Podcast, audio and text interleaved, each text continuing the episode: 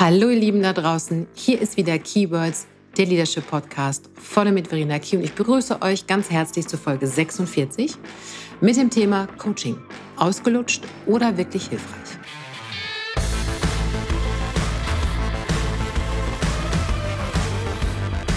Ja, ihr Lieben, ich möchte heute mit euch über Coaching sprechen. Ob es was bringt, warum der Ruf immer schlechter wird, zumindest gefühlt, wann es Sinn macht und warum und aber auch, warum es niemand mehr hören kann. Ich habe das Gefühl, wenn ich Coaching ausspreche, stellen sich bei den meisten Menschen mittlerweile Nackenhaare hoch, die Augen werden gerollt und es wird, ja, etwas genervt aus dem Fenster geguckt. Bevor wir aber einsteigen, ein paar Worte zu mir. Ich bin zertifizierter systemischer Business Coach und dahinter verbirgt sich eine knapp zweijährige Ausbildung, Reflexionsarbeit, Supervision, eine Prüfung und diverse Praxisfälle.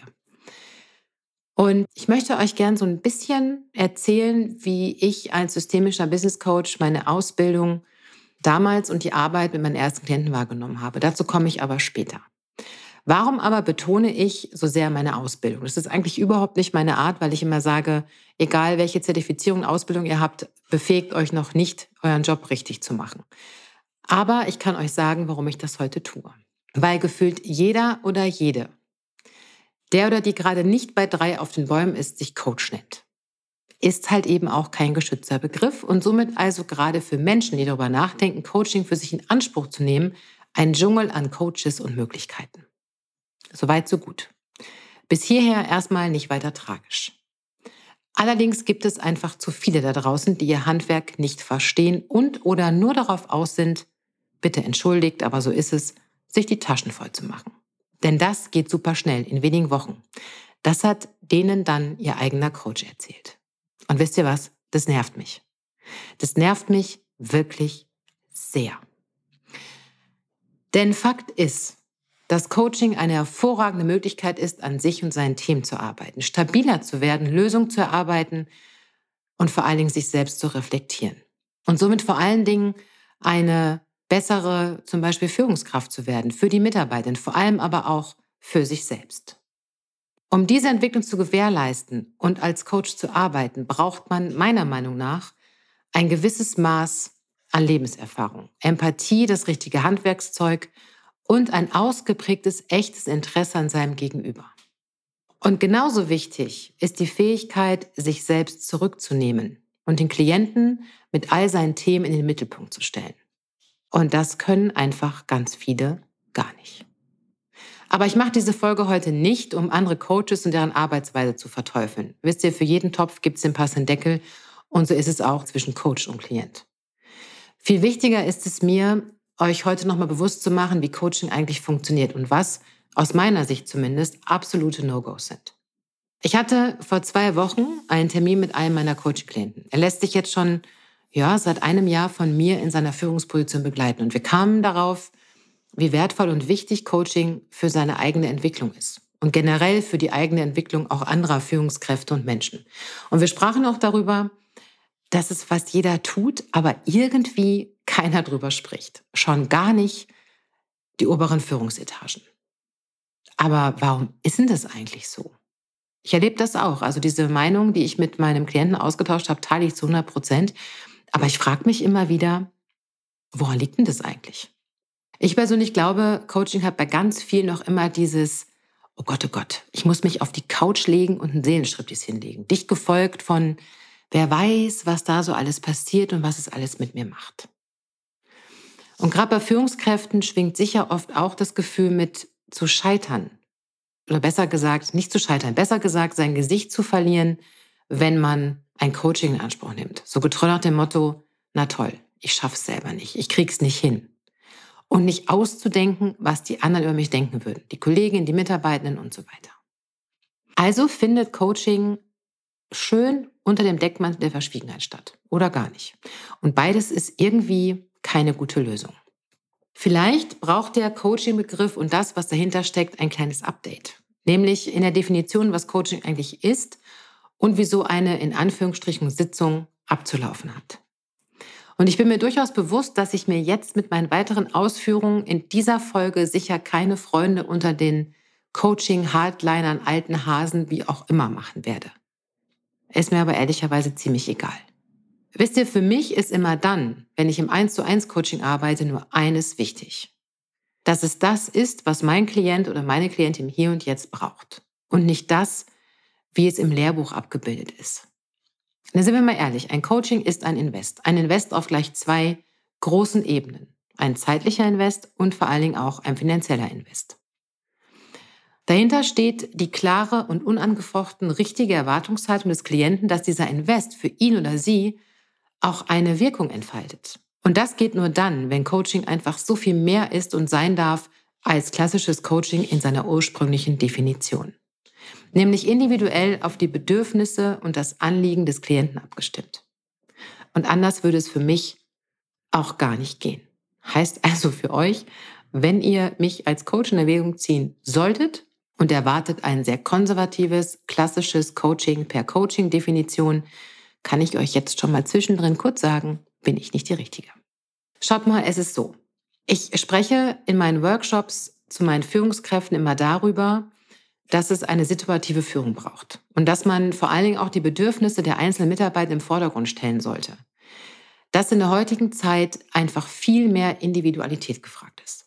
Wie könnte ich denn dann ein, zumindest für mich, starres Coaching per Coaching-Definition durchführen? Hm? Gar nicht. Aber gut, jetzt Butter bei die Fische. Wie sieht denn modernes Coaching aus? Zumindest mit meiner Brille, die ich aufhabe. Für mich ist es so, dass ich als Coach ein Chamäleon bin. Natürlich nur im übertragenen Sinne. Ich biete meinen Klienten verschiedene Rollen an und sie entscheiden selbst, welche davon für sie die richtige ist oder welche sie jetzt gerade nutzen möchten. Und ich möchte euch die ganz gerne mal kurz ähm, aufzählen, ne, was es für Rollen sein können. Das eine ist das klassische Coaching im eigentlichen Sinne von, ich entwickle mit dir deine Lösung mit offenen Fragestellungen von meiner Seite und mische mich ansonsten in diesen Prozess nicht großartig ein. Ich kann Sparringspartner sein. Heißt, geh mit mir zu deinem Thema in den Austausch, lass uns gemeinsam denken und Erfahrungen übereinander legen. Oder aber es ist ein Mentoring. Lass dich von mir begleiten und nutze meine Seniorität für deine Weiterentwicklung, gerade wenn du die ersten Schritte als Führungskraft gehen willst. Mit im Gepäck habe ich noch Shadowing. Heißt, ich begleite dich im Tagesgeschäft, still und leise, bei allem, was du tust. Und wir sprechen im Anschluss darüber, nehmen verschiedene Perspektiven ein und reflektieren dein Verhalten direkt on the job. Ich kann dir auch in den Hintern treten, wenn du es brauchst. Natürlich auch nur im übertragenen Sinne.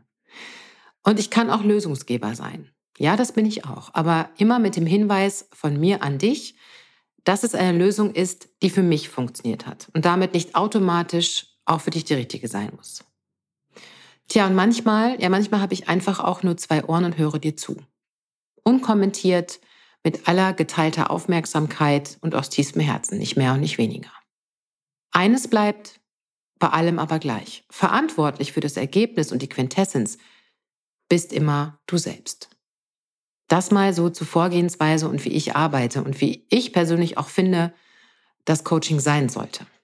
Coaching in jeglicher Form ist für Führungskräfte, egal auf welcher Ebene, aus meiner Sicht unerlässlich. Es braucht in diesem ganzen Wahnsinn, in dem ihr euch täglich befindet, einfach auch mal einen neutralen Gesprächspartner, der mit euch gemeinsam eure Gedanken, Themen und Emotionen ordnet. Sowas wie einen geschützten Ort und Rahmen, in dem ihr euch sicher mit all dem, was ihr seid und euch umtreibt, bewegen könnt. Und klar ist, auch ich habe immer wieder einen Coach, weil auch ich irgendwie irgendwo mit mir und meinen Themen und Gedanken hin muss. Und nur weil ich Expertin auf diesem Gebiet bin, heißt das noch lange nicht, dass ich all das auch alleine lösen kann. Und hier ist der Schlüssel auch für euch. Nur weil ihr Führungskraft seid, egal ob Vorstand, Geschäftsführer, Teamleitung, Abteilungsleitung, ist mir völlig wurscht. Nur weil ihr diesen Titel tragt und diese Verantwortung habt, heißt es noch lange nicht, dass ihr alles, was euch umtreibt, alleine lösen müsst. Ja, also holt euch da einen Austausch. Und ich darf euch sagen, wie unfassbar gut es tut, wenn es jemanden gibt, dem ihr vertraut und dem ihr euch anvertrauen könnt. Es erleichtert euch das Leben im Job, die Seele und vor allen Dingen auch oftmals das Herz. Denn klar ist, wir stecken so oft fest und laufen mit Scheuklappen durch die Gegend und sehen vor lauter Bäumen den Wald gar nicht mehr, dass es mal jemand braucht, der ein bisschen aufräumt. Ja? Unerlässlich ist es allerdings, dass ihr den Coach bekommt, den ihr wollt und den ihr mögt. Den oder die, mit der ihr euch vorstellen könnt, zusammenzuarbeiten und diese wichtige Offenheit herzustellen. Warum ich das sage? Weil ich es immer wieder erlebe, dass Führungskräfte einen Coach vorgesetzt bekommen. Einen, den sie nicht selber aussuchen durften. Und auch, dass sie nicht die Wahl zwischen wenigstens zwei Coaches haben. Das ist das eine Problem. Das nächste Problem ist, wenn Führungskräfte ihren Mitarbeitenden ein Coaching anordnen, weil sie der Meinung sind, dass es der Mitarbeitende braucht. Der Mitarbeiter will aber gar nicht. Und jetzt? Ich kann euch nur sagen, dann bitte einfach lassen. Bitte einfach lassen. Das meine ich ernst. Denn es bringt nichts, wenn der Mitarbeiter zum Coaching getragen wird. Coaching heißt, bereit zu sein, an sich zu arbeiten, zu erkennen, dass eine gute Idee ist, externe Unterstützung anzunehmen. Wenn jemand das nicht möchte, gar nicht, für den Moment nicht, erstmal nicht, wie auch immer, dann ist das Ganze wie Perlen vor die Säue geworfen.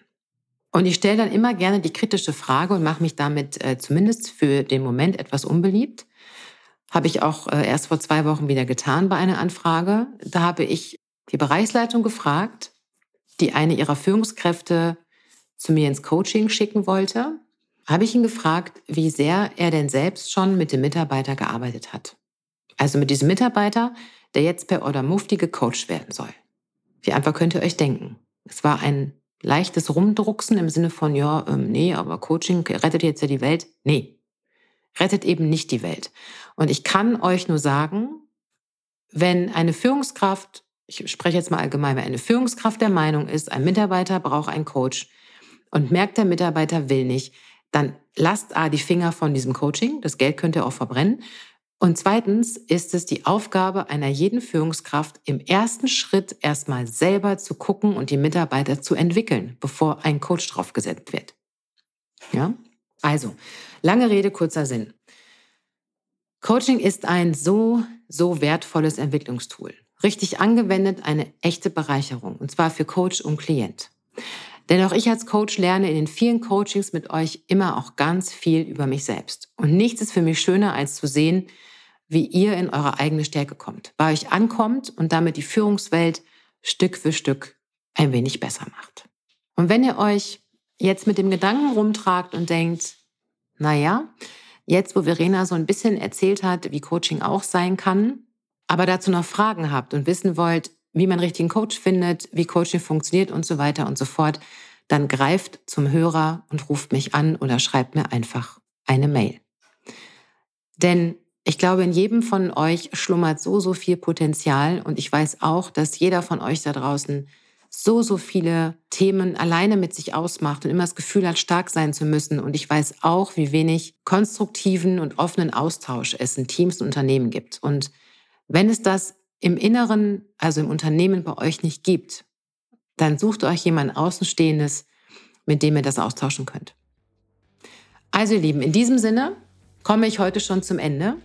Ich hoffe, diese Folge hat einen kleinen Impuls gesetzt und vielleicht auch ein bisschen Licht ins Dunkle gebracht, was dieses sagenumwobene Coaching angeht.